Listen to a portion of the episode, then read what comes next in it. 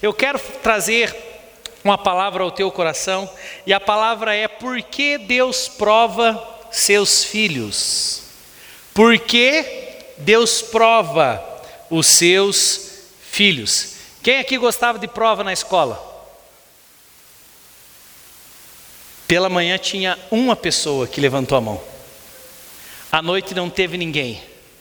Essa irmã de cedo é uma pessoa especial. Porque dentro de toda, todas essas pessoas, tanto de manhã como à noite, só um levantou a mão. Ou levantou porque não gostava, ou talvez porque não tinha prestado atenção na pergunta. Mas a verdade, queridos, é que Muitos aqui não gostavam, né? a grande maioria aqui, todos aliás, falaram que não gostavam das provas que tinham na escola. Quem aqui já teve apagão na hora da prova? Quem aqui não estudava mesmo? Quem colava? Opa! Opa! Vai revelando os corações aí. Tinha gente que tinha uma capacidade de escrever tão pequenininho na mão Escrevia bem e tinha olho bom ainda, não tinha? Porque as respostas estavam todas ali, né? Mas a verdade é que a prova ela tem um objetivo, concordo? A gente pensa sempre o errado delas. Mas a verdade é que a prova, meu irmão, ela vem para mostrar se você aprendeu ou não aquele conteúdo que lhe foi ensinado. Então é uma maneira dos nossos mestres, dos nossos professores, eles perceberem se esse conteúdo está entrando em você e você está aprendendo ou não. Mas na verdade é que quando vem uma prova, a gente fica tão nervoso, fica tão preocupado, que bem na verdade, eu tenho certeza que nas nossas emoções, a gente não acha que professor faz prova porque ele quer nos abençoar, porque ele quer ver se a gente aprendeu. Eu tinha professores que eu acho que ele fazia prova era só para reprovar a gente mesmo. Eu tinha um professor, queridos, de administração financeira. E a minha turma, ela tinha 50 acadêmicos. Na aula dele passava de 100 professor de administração financeira, porque era tanta gente que ia ficando em reprovando com ele, que a turma ia aumentando cada vez mais. E ele tinha um sistema de prova que era terrível, meu irmão. Ele fazia quatro exercícios na prova de administração financeira. Às vezes o primeiro exercício dava várias folhas de cálculo. Mas o problema é que o resultado do primeiro exercício você tinha que usar para começar o segundo. O resultado do segundo, você começava o terceiro. E o resultado do terceiro, você finalizava o quarto. Ou seja, se você errava o primeiro, era nota zero. Então, quando ele vinha dar as notas, era sempre assim: 50% da turma que já ganhava zero, alguns ganhavam 2,5, outros 5 e outros 7,5, mais 10 não tinha quase ninguém. E eu lembro que quando eu estava no terceiro bimestre, porque eu já tinha tirado 2,5 no primeiro, que eu tinha acertado só o primeiro, o, o, primeiro exercício, tinha errado os outros três, eu lembro que dessa vez eu fiz um desafio para mim mesmo. E eu falei, eu vou vencer esse professor no terceiro bimestre. E eu posso dizer que foi uma das únicas provas da minha vida que realmente eu parei e estudei, de virar madrugada estudando naquela prova. E aí eu lembro que ele veio e aplicou a prova para mim, meu irmão, e eu sabia tudo. Pense na alegria que dá. Não é assim? Não dá uma alegria? Quando se diz assim, esse aqui, sei. Esse aqui, sei. E eu lembro que eu fiz a prova. Fiz os cálculos, prestei atenção nos cálculos, e eu lembro que eu entreguei a prova para ele. Agora vou abrir meu coração. Entreguei me achando. Porque eu falei, nessa eu arrebentei. Eu tinha certeza que estava tudo certo. E quando eu entreguei a prova para ele, eu falei, aí professor, o que, que achou? Ele olhou os resultados, ele sabia que estava certo. Mas ele virou para mim e falou assim: nos encontramos no exame. Eu falei, como assim, professor?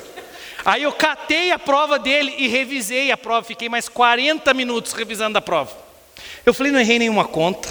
Falei, não pode. Entreguei do mesmo jeito, falei, tenho certeza que está certo. Ele falou, nos encontramos no exame. Daí eu falei, mas por quê? Ele falou, não, tua prova está certa.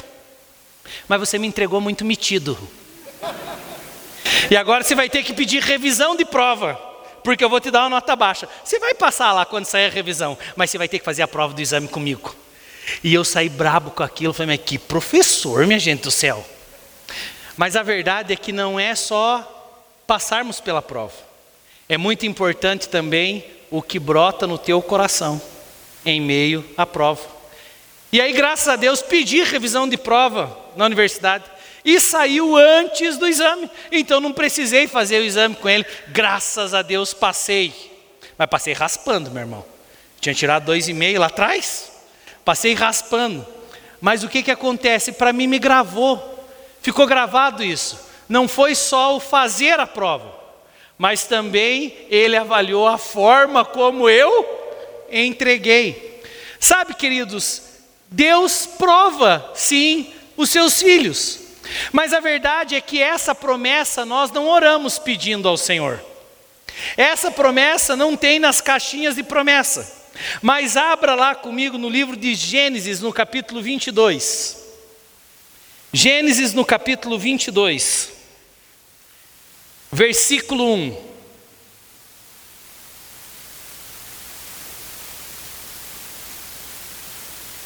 Gênesis 22. Por que Deus prova os seus filhos? Versículo 1 diz assim: Passado algum tempo, Deus pôs Abraão à prova. Eu duvido que alguém aqui tenha esse versículo grifado na sua Bíblia. É o tal do versículo que a gente passa por cima, não passa? É o tal do versículo que a gente lê correndo tudo mas está na palavra do Senhor. E ele diz: Passado algum tempo, que tempo era esse?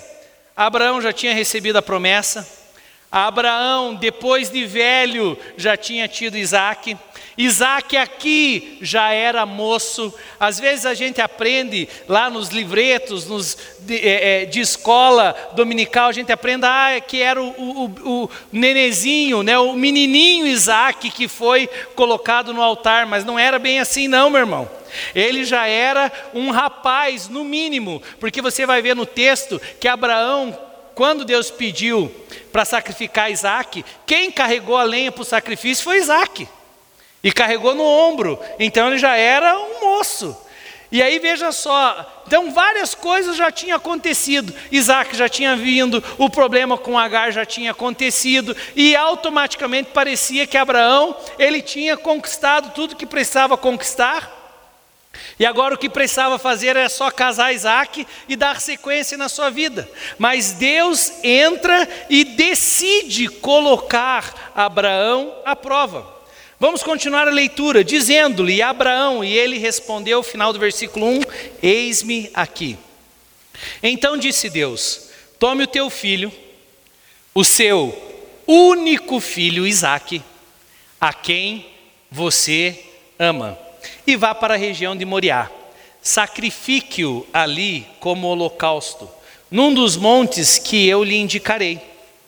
E na manhã seguinte, Abraão levantou-se e preparou o seu jumento. Levou consigo dois de seus servos e Isaque, seu filho. Depois de cortar lenha para o holocausto, partiu em direção ao lugar que Deus lhe havia indicado. No terceiro dia de viagem, Abraão olhou e viu o lugar ao longe. Disse ele a seus servos: Fiquem aqui com o jumento, enquanto eu e o rapaz nós vamos até lá, e depois de adorar, voltaremos. Abraão pegou a lenha para o holocausto e a colocou nos ombros do seu filho Isaque. E ele mesmo levou as brasas para o fogo e a faca. E caminharam os dois, e caminhando os dois juntos, Isaque disse a seu pai: Abraão, meu pai, sim, meu filho, respondeu Abraão. E Isaque perguntou: As brasas e a lenha estão aqui. Mas onde está o cordeiro para o holocausto? E respondeu Abraão: Deus mesmo há de prover o cordeiro para o holocausto, meu filho. E os dois continuaram a caminhar juntos. Vamos tentar na primeira parte dessa mensagem ir até esse versículo e na próxima semana será maravilhoso, nós terminaremos essa mensagem. Mas o que é interessante, primeiro, Abraão estava num bom momento da sua vida. A esterilidade da sua esposa já tinha acabado.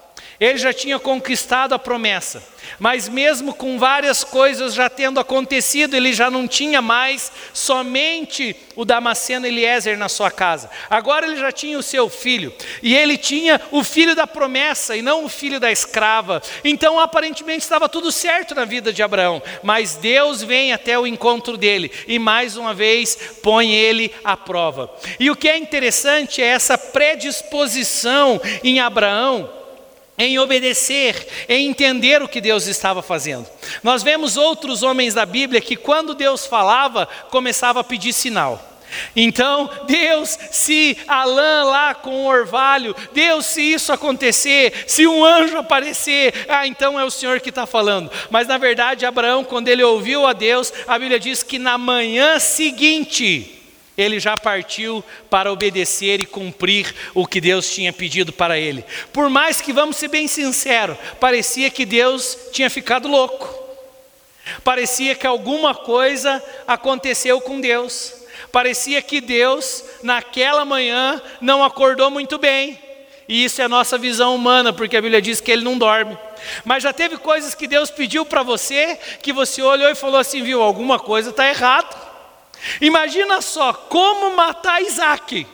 Se ele disse que em Isaac seria chamada descendência de Abraão. E aqui Isaac ainda não era casado, era um moço. Então dá aquela sensação: o que, que aconteceu? Será que Deus mudou a sua promessa para comigo?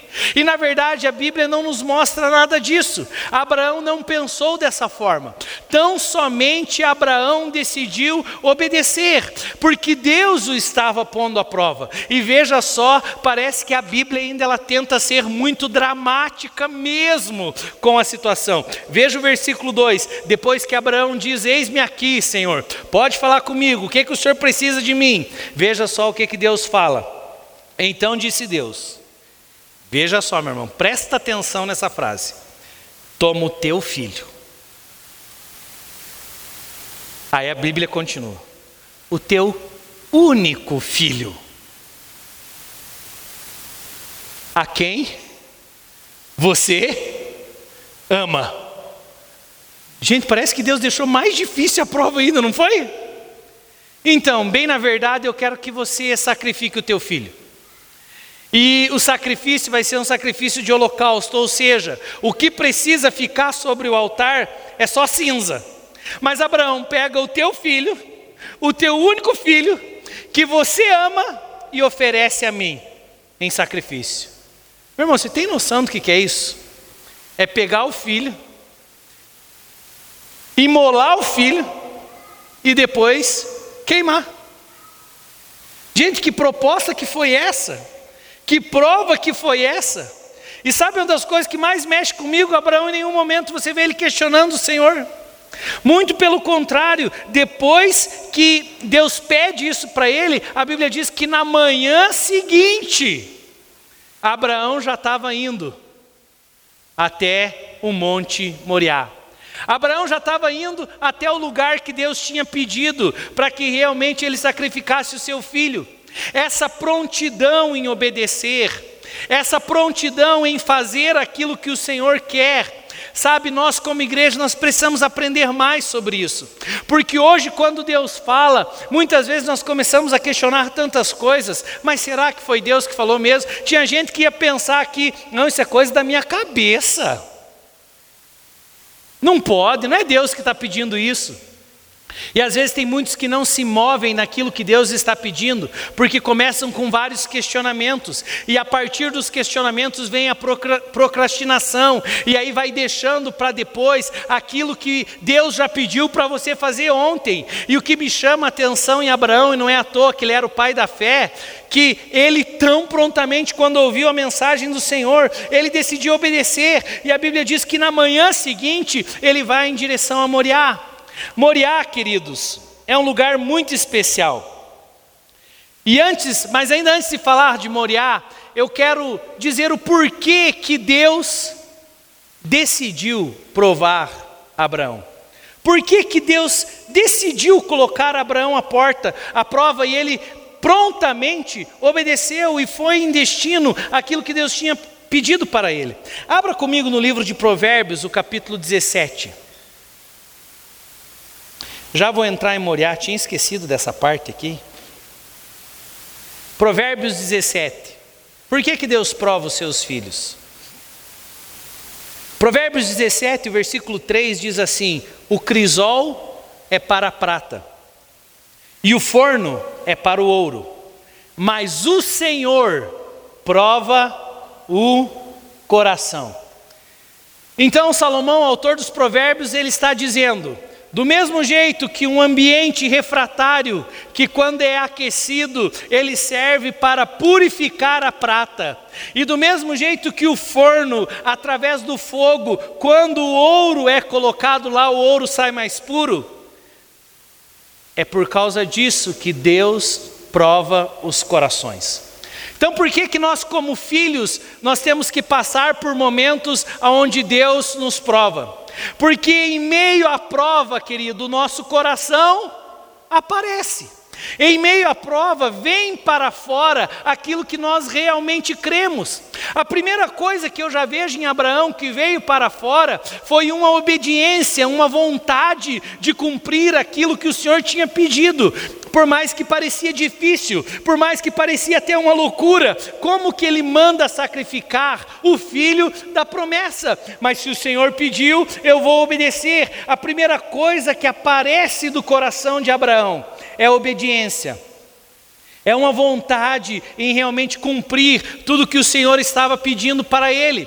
Porque, queridos, a Bíblia diz que do mesmo jeito que o crisol é para a prata, e quando a prata é colocada no crisol, ela se torna mais pura, e do mesmo jeito que o ouro, quando é colocado no forno, ele se torna mais puro, livre das suas impurezas, quando o Senhor prova os seus filhos, o que que o Senhor está querendo fazer? Que os seus filhos sejam mais puros, que as impurezas sejam retiradas, porque é no momento da dificuldade, é no momento da escassez que realmente o nosso coração vem para fora, que o nosso coração aparece. Agora presta atenção em Provérbios 27 e 21. Abre lá comigo, Provérbios 27, 21.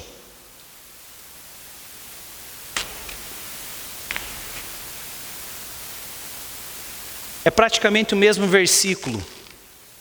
Muda somente o fim. Diz assim: o crisol é para a prata e o forno é para o ouro. Mas o que prova o homem são os elogios que recebe. Aqui parece que Salomão mudou o texto. Então isso mostra que tem duas formas do coração do homem aparecer. O coração do homem ou vai aparecer quando Deus o prova, ou a Bíblia diz que o coração do homem aparece quando os elogios vêm.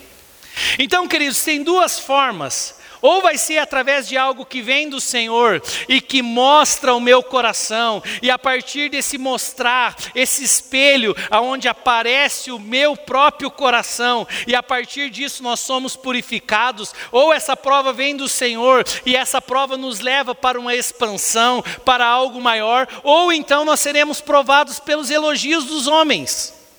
Mas quando o elogio dos homens vem, não gera expansão, não gera crescimento, não gera purificação, não, muito pelo contrário, gera a, a, a, a, derrocada. Pessoas caem por causa da soberba, por causa do orgulho. Mas o autor aos Provérbios mostra que tem essas duas formas, aonde o coração aparece ou uma prova que vem do Senhor, ou o elogio dos homens. Agora, abra comigo em Deuteronômio capítulo 8, a partir do versículo 2.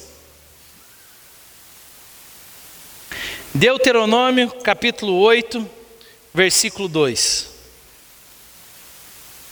Veja só o que diz o texto: Lembrem-se de como o Senhor, o seu Deus, os conduziu por todo o caminho do deserto, no deserto quem que levou o povo para o deserto? O que está escrito aí no versículo? Quem que levou o povo para o deserto? Amém. Foi ele que conduziu o povo. Durante 40 anos, para humilhá-los e pô-los à prova, a fim de conhecer suas intenções.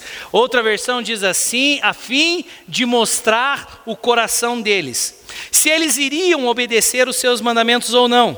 Assim ele os humilhou e os deixou passar fome, mas depois os sustentou com maná, que nem vocês nem os seus antepassados conheciam, para mostrar a vocês que nem só de pão viverá o homem, mas de toda palavra que sai da boca do Senhor. Nós temos aqui um texto maravilhoso, que Deus está dizendo assim: Eu conduzi o povo até o deserto para mostrar o coração deles, para mostrar as intenções do coração deles. Sabe o que é interessante disso, queridos? A Bíblia diz que o Senhor conhece todas as coisas. O Senhor sabe o que está lá no meu e no seu coração, Ele conhece. Mas a verdade é que Ele permite que passemos por momentos difíceis, por situações de escassez, de fome, de dificuldade, porque nesse momento o nosso coração é mostrado para nós mesmos. A Bíblia diz que o coração do homem é enganoso, ou seja, o nosso coração engana nós mesmos. Mas no momento da dificuldade, a verdade do nosso coração, ela vem para fora. E o que, que o Senhor estava dizendo? Eu permiti que esse povo fosse até o deserto. Eu conduzi eles no meio do deserto. Tinha uma nuvem que guardava eles do calor durante o dia. Tinha um fogo, uma coluna de fogo que os aquecia à noite. Mas quando eu permiti que o momento da escassez viesse, que o momento da fome viesse, essa geração mostrou que estava no coração. E aí no momento da prova, o que que essa geração do povo de Israel eles fizeram? Eles começaram a sentir saudade do Egito. E bem na verdade, meu irmão, no momento da prova, as impurezas aparecem. Bem na verdade, no momento da dificuldade, é que vem o teu verdadeiro eu para fora. Sabe? E aí o Senhor diz: Eu permiti que eles passassem fome. Aí tem gente que vai ler esse texto e vai dizer: Mas Deus é ruim? Como que Deus leva eles para o deserto e permite que eles passem fome? Eu não sei se tem algum pai aqui que o teu filho já chegou na idade de se tornar homem. Está ali, prestes a casar, querendo namorar, e aí o pai ele tem que se posicionar nessa hora. Se ele der tudo para o filho nesse momento, e porque é um pai bonzinho, vocês concordam que ele está fazendo mal para o filho? Porque chega a hora que o filho precisa se virar. Então, mesmo que o pai tenha tudo, o pai vai chegar para esse filho e vai falar assim: a partir de agora você tem que trabalhar, bonitão. Você quer casar? Não vai ser o meu dinheiro que vai pagar a janta da sua namorada. Vai trabalhar, vai se virar, e ele permite que o filho passe por um momento de escassez, mesmo o pai tendo tudo. Mas por quê? Porque o pai está pensando na formação desse homem. E tem momentos, queridos, que Deus trabalha assim conosco. Ele é o Deus que tem tu, o mundo todo em suas mãos. Mas tem momentos que ele, ele permite que algumas dificuldades venham, exatamente para que o nosso coração apareça, para que sejamos forjados e para que depois da prova nós tenhamos uma expansão na nossa vida. Queridos, as pessoas dizem, mas por que, que Deus permitiu esse vírus? Por que, que 2020 foi um ano tão difícil? Deixa eu te dizer, em meio a essa prova, tinha muitas pessoas que ainda não estavam talvez realmente conectadas ao corpo de Cristo. Era como se fosse só um inchaço no corpo. E aí quando vem a prova, a prova tira o inchaço. Fica realmente aqueles que estão arraigados, firma é, aqueles que realmente estão conectados. E queridos, no meio da prova e no meio da dificuldade, tem gente que cedeu ao conforto. Tem gente que cedeu e disse: Ah, eu não preciso mais. Mas é bem a, a verdade, queridos, é que no momento da dificuldade, o nosso coração aparece. E é isso que o Senhor estava falando com esse povo. Ele diz: Eu vou levar vocês para o deserto. E ali o coração de vocês vai aparecer. Mas o que, que eu quero com isso? Eu não quero que vocês morram no deserto. O desejo de Deus não é que venhamos a reprovar nas provas que Ele manda. O desejo de Deus não era que aquela geração toda padecesse no deserto, mas a verdade é que eles começaram a murmurar e as ruindades do coração apareceram e eles não se voltaram ao Senhor. Mas o que, que Deus queria? Deus queria mostrar para eles: vocês não vivem do maná, vocês não vivem do pão, vocês vivem de uma palavra que sai da minha boca. Deus queria trabalhar naquele povo para que eles fossem para um novo nível, numa expansão, dizendo assim: não fiquem preocupados com as coisas do natural, vocês vivem pela palavra que sai da minha boca. Era isso que Deus queria. Então, meu irmão, quando Deus nos prova, guarde isso. Ele quer sempre trazer uma expansão na nossa vida. Ele quer que as nossas tendas sejam alargadas. Ele quer nos levar para um outro nível de vida cristã. Ele quer forjar homens e mulheres convictos. Ele quer forjar homens e mulheres que dependem realmente da palavra que sai da boca dele e não das outras coisas. E esse era o desejo. Era mostrar o coração, mas infelizmente a Bíblia nos mostra que toda essa geração o que veio para fora foi o velho homem. E a Bíblia diz que essa geração, sim, pereceu no deserto. Às vezes pessoas perguntam, mas por que, que o deserto está sendo tão longo? Talvez porque você não trabalhou ainda aquilo que apareceu no seu coração no meio do deserto. E Deus permite que venham algumas coisas para que nós possamos aprender. E a Bíblia diz que Abraão, queridos, ele prontamente entendeu a prova. E ele disse: Ah, é o meu único filho, o filho que eu amo, e eu preciso sacrificar em Moriá. Eu quero abrir um parênteses aqui. A gente não vê o que, que a mãe de Isaac falou, né? A Bíblia não chega nem a comentar.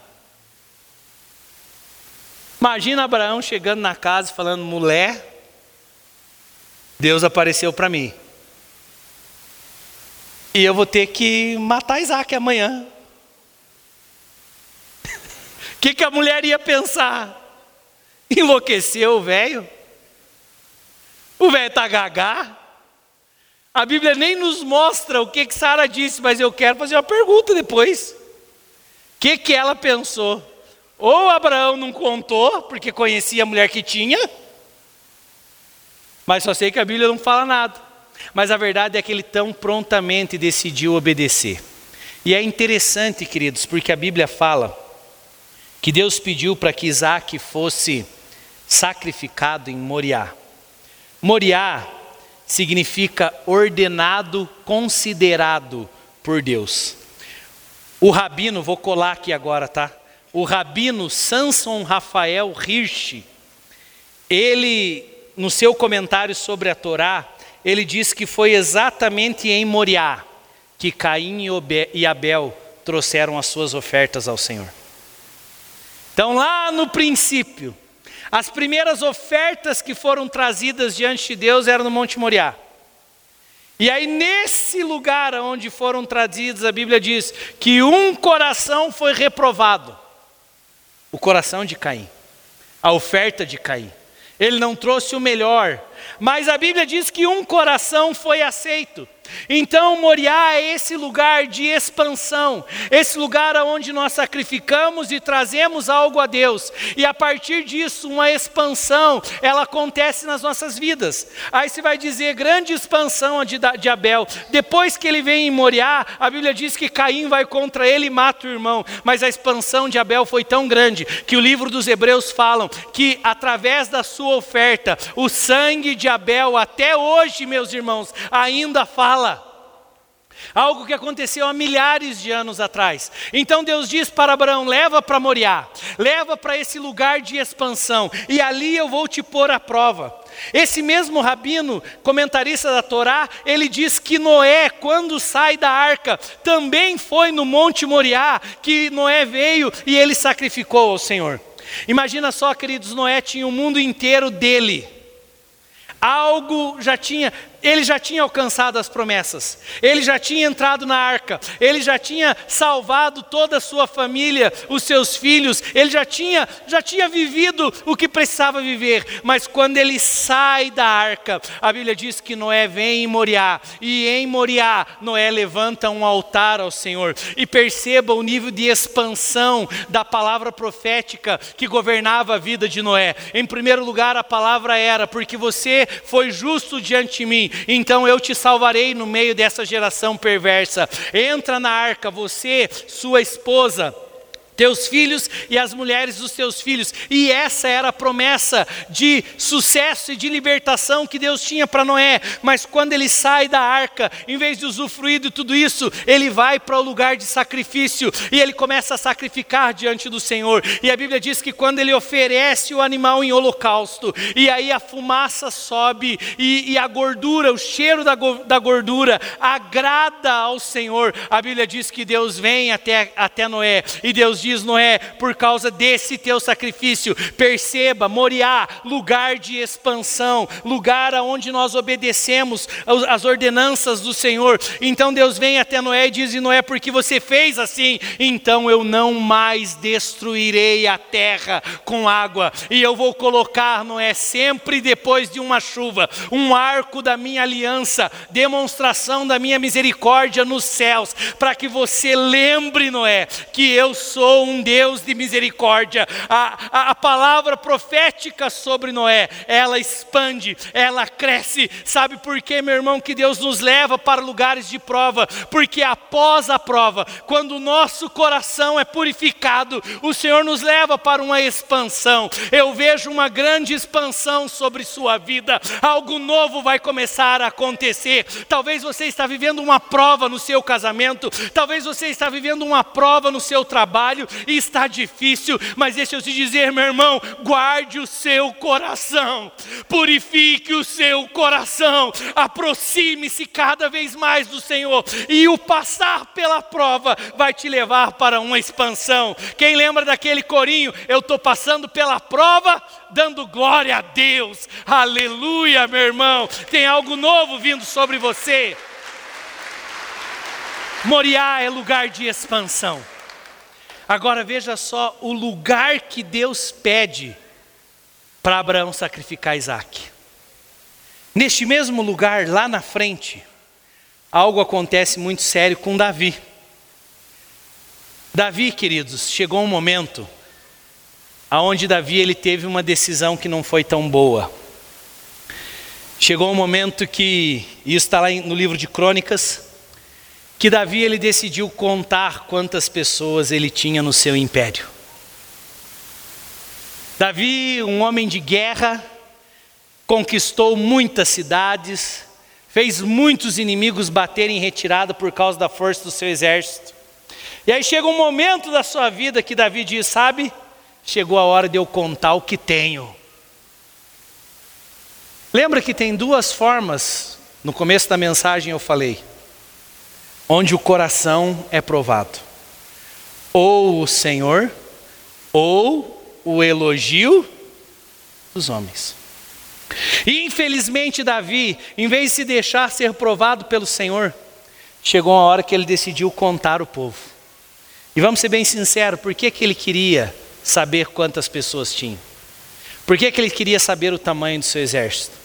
Por que, que ele queria saber sobre quantas pessoas ele reinava e ele governava, sendo que o Senhor não tinha pedido isso a ele? Porque chegou um momento onde Davi precisava do elogio dos homens, precisava ser ouvido.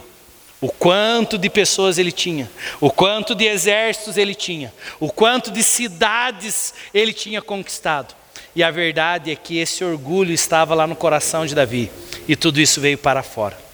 Mas Deus vem ao encontro dele através do profeta. E o profeta vem e traz uma mensagem muito forte para Davi. O profeta diz: Deus não pediu para que você contasse as pessoas.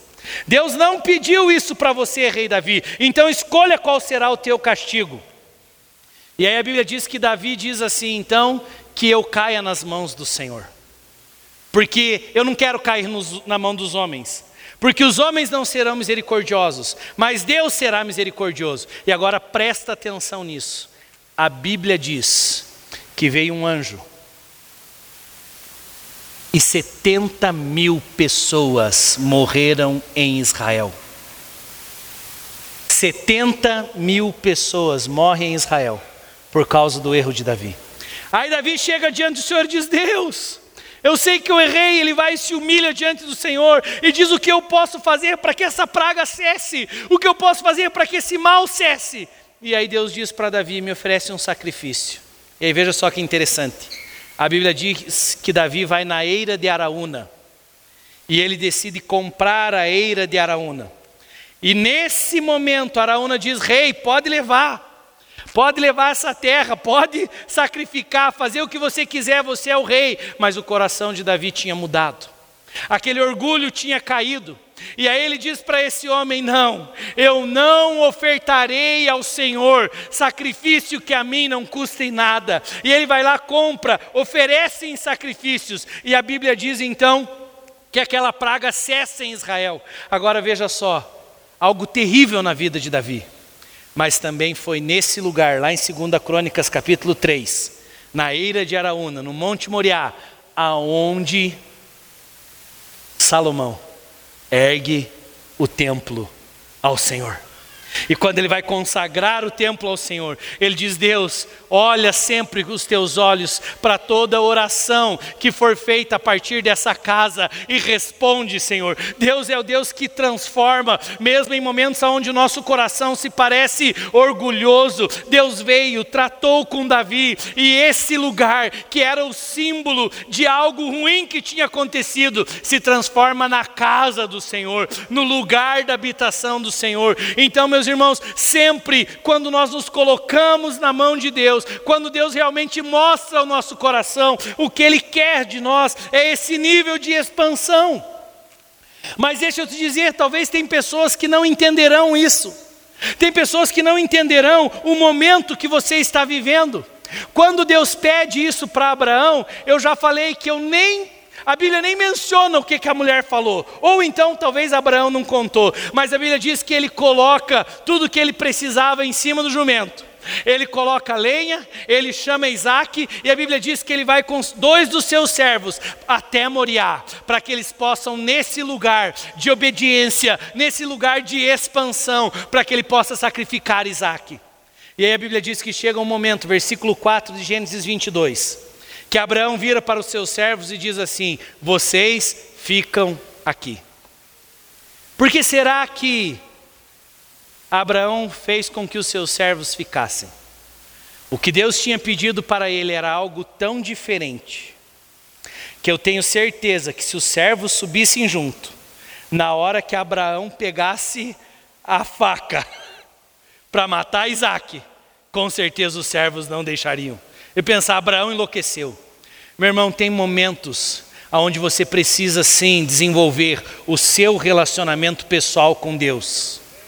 Dentro das coisas que Deus tem pedido a você, Ele não compartilhou com os servos o que tinha que fazer, Ele não compartilhou com o próprio Isaac o que tinha que fazer, senão Isaac dava no pé. Mas a verdade é que ele sabia que Deus estava pedindo algo para ele. Às vezes tem coisas que Deus pede para mim, pede para você, e deixa eu te dizer, os outros não entenderão. E tem momentos que nós temos que seguir o que Deus falou ao nosso coração em obediência, mesmo que alguns te chamem de louco, mesmo que outros te chamem de fanáticos, mas meu irmão, o que importa para mim e para você, vamos obedecer e vamos passar pela prova, para que o Senhor venha nos expandir, para que nós possamos avançar. A prova ela mostra o que está no nosso coração, mas vem o Deus todo-poderoso e amoroso, ele trata o nosso coração, e a partir do momento que ele trata o nosso coração, nós entramos em uma expansão de promessas promessa. Nós entramos em uma expansão ministerial. É interessante porque ele diz para os servos: fiquem aqui. E aí no versículo 5, Abraão diz algo maravilhoso. Abra lá comigo, acho que é o versículo 5. No 5 ele diz aos seus servos: fiquem aqui. Agora presta atenção no final do versículo 5 de Gênesis 22. Se puder colocar no telão aí. Gênesis 22, versículo 5. Olha o que ele fala para os servos. Ele diz: E depois de adorar, vou. Estão vendo aí? E depois de adorar, o que, que diz? Por que, que ele não disse voltarei? Ele diz para os servos: fiquem aqui, porque depois de nós adorarmos ao Deus juntos, nós voltaremos. Ou seja, antes você conhece o final da história. Quem aqui conhece o final da história? Se não conhece, lê lá na sua casa, vale muito a pena. Mas o final da história, um anjo aparece e diz, diz para Abraão: o anjo do Senhor, uma teofania, o próprio Cristo, que nós vamos falar semana que vem. Ele diz: porque você não negou o seu próprio filho, Abraão. Não precisa se preocupar, não precisa mais matar. Mas o que, é interessante? Abraão já tinha isso no seu coração antes. Lembra que a prova ela mostra o coração. O que, que apareceu no coração de Abraão em meio a essa prova? Primeiro, nós podemos ver já a obediência. Mas a segunda coisa que eu quero falar que apareceu no coração dele, e é por isso que ele é chamado pai da fé, abre comigo em Hebreus no capítulo 11. Hebreus capítulo 11, versículo 17. Por que que Abraão disse aos seus servos: Fiquem aqui e não se preocupe, daqui a pouco eu volto junto com Isaac. Daqui a pouco voltaremos. Depois de adorar, voltaremos. Veja só que algo, como tinha uma fé maravilhosa no coração desse homem. Veja só o que diz o versículo 17 de Hebreus capítulo 11: Pela fé, Abraão, quando Deus o pôs à prova, ofereceu Isaac como sacrifício.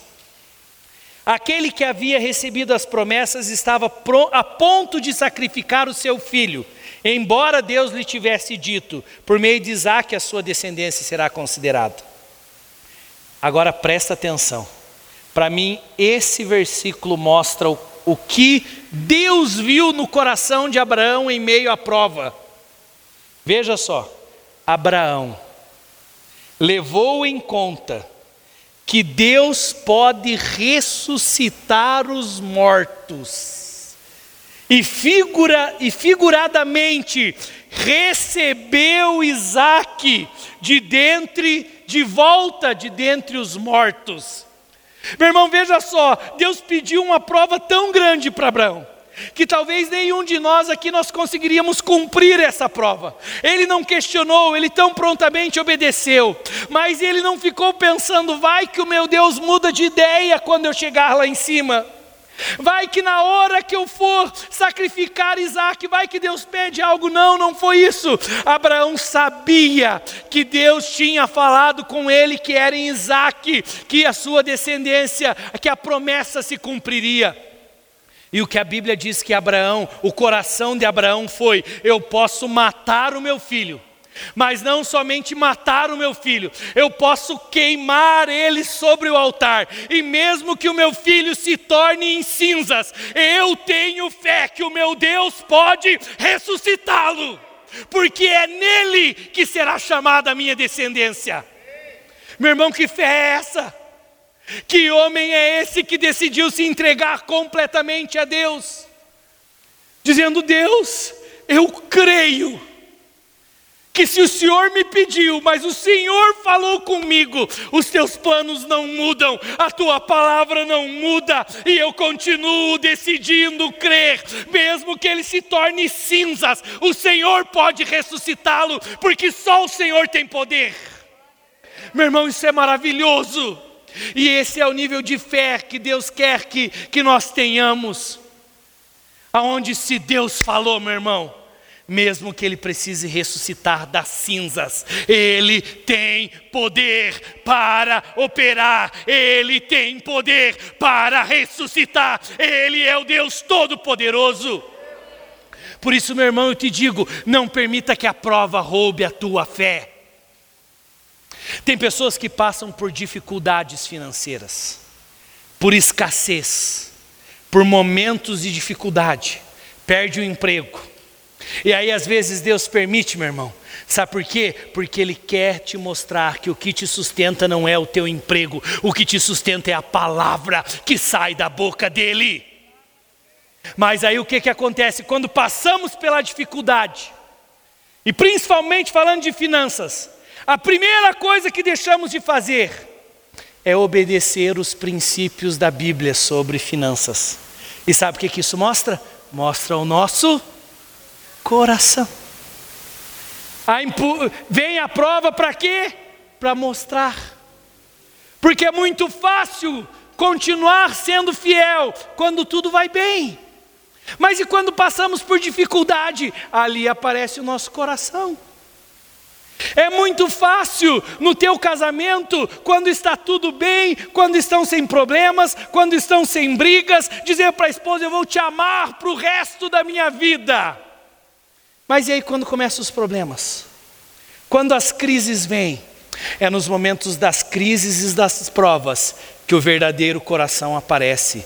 E aí tem pessoas que no momento da prova largam do princípio, largam dos votos que fizeram no altar diante do Senhor. Sabe o que que Deus diz a respeito do nosso casamento? Eu sou a testemunha da aliança que fizestes com a mulher da tua mocidade. Meu irmão, não permita que a crise acabe com a sua família. Não, se tiverem coisas que precisam ser purificadas, vai para a presença do Senhor, sacrifica diante do Senhor, Ele vai trabalhar o teu coração, meu querido. Mas a tua família não vai acabar. É no momento da crise que o nosso coração aparece. Mas o que apareceu em Abraão foi algo maravilhoso. Não é à toa que esse homem é o pai da fé, porque ele decidiu crer. Se Deus mandou matar, Deus é bom. E isso, meu querido, é muito importante na hora da prova. Não esqueça no meio da prova, Deus continua sendo bom. Amém? Mesmo em meio à prova, Deus continua sendo bom. Mesmo quando Ele está provando os seus filhos, Ele continua sendo bom. Quando Ele está provando a igreja, Ele continua sendo bom. Mas Ele quer trabalhar o nosso coração. E a verdade é que depois da prova, Ele quer nos levar para uma expansão. Teve dois homens somente que o que veio no coração deles no meio do deserto, quando eles foram enviados para espiar a terra, Josué e Caleb, de toda aquela geração, dois homens tiveram uma expansão, porque eles decidiram crer, enquanto os outros diziam: Não, nós somos como gafanhotos aos olhos desses homens, tem gigantes na terra. Eles falaram: Não, vamos conquistar.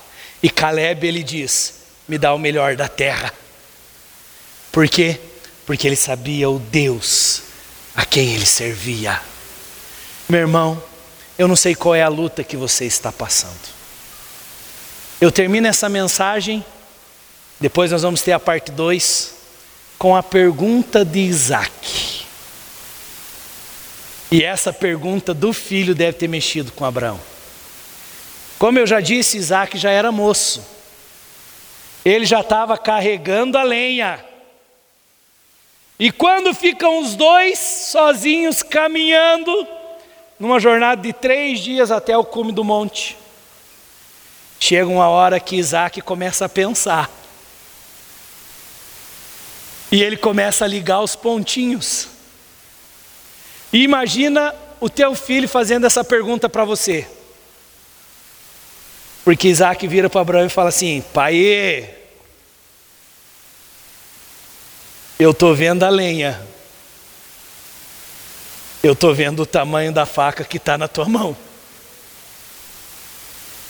Mas, pai, está faltando algo. Pai, está faltando. Onde está o cordeiro? Para o sacrifício. Moriá, meu irmão, é lugar de expansão de promessas. Moriá é o lugar onde o meu coração é provado. Mas Moriá, o monte do Senhor, é lugar de provisão. Então Abraão, no meio dessa situação, com uma pergunta do filho, ele diz: Filho, Deus proverá um cordeiro para si. Ah, meu irmão, tem momentos da nossa vida onde realmente nós precisamos crer nesse Deus provedor.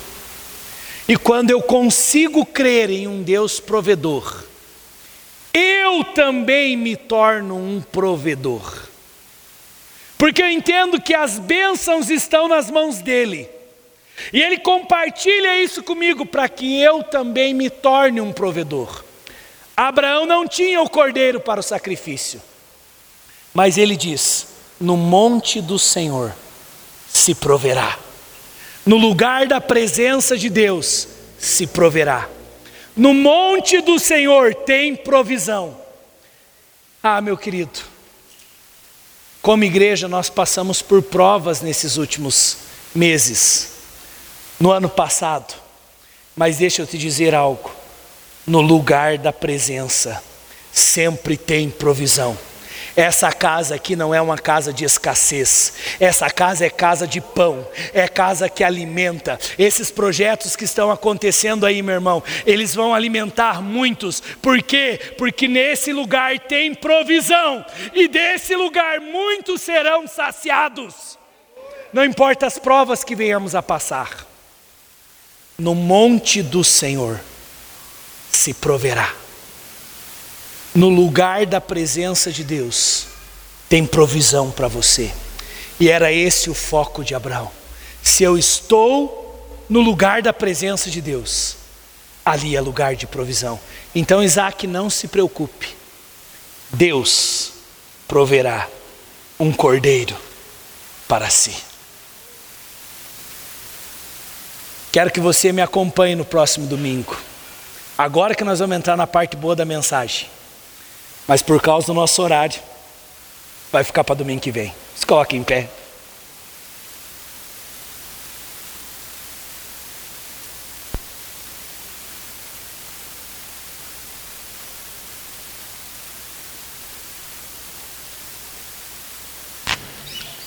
Deus proverá um cordeiro para si. A prova ela mostra o nosso coração. Eu não sei qual é a prova que você está passando. Eu sei que tem uma prova de uma pandemia que todos nós estamos vivendo. Essa prova. E é impressionante o quanto que o coração das pessoas estão aparecendo em meio a essas dificuldades. Mas deixa eu te dizer, queridos, que você saiba você mesmo lidar com o que vem do teu próprio coração. Talvez tem pessoas aqui essa noite que você precisa chegar diante do Senhor e dizer: Deus, eu estava esfriando. Deus, eu estava me acomodando. Mas eu quero aquecer meu coração mais uma vez. Os momentos de dificuldades vêm para que apareça o nosso coração. Se eu pudesse colocar um espelho espiritual diante de você, nesse momento, que mostrasse o teu próprio coração, o que você veria? Um coração incendiado por Deus, um coração que não está preocupado com as coisas desse mundo, sabe por quê? Porque você sabe que você não vive segundo essa economia, você vive segundo a palavra que sai da boca de Deus. Como está o teu coração? Eu quero que você feche os teus olhos nessa hora. Abraão decidiu crer que Deus ressuscitaria Isaac das cinzas. Talvez alguns aqui essa noite você precisa aquecer a sua fé mais uma vez. Como os discípulos que chegavam para Jesus e falavam: Aumenta a nossa fé, Jesus. Talvez a luta tenha sido tão grande, a prova tenha sido tão grande, que você está assustado com o teu próprio coração. Mas deixa eu te, te dizer, se assustar com o que veio para fora não faz diferença nenhuma. Tem que ir para o lugar da presença. e se oferecer em sacrifício ao Senhor. E dizer: Deus, vem queimar em mim essas impurezas. Aumenta a minha fé, porque eu quero entender o que é viver debaixo da palavra que sai da sua boca. Nós vamos cantar uma canção ao Senhor. E nesse momento você vai falar com Ele enquanto os irmãos cantam. Feche os teus olhos nessa hora. Sonde o teu coração. Fale com Deus nesse momento.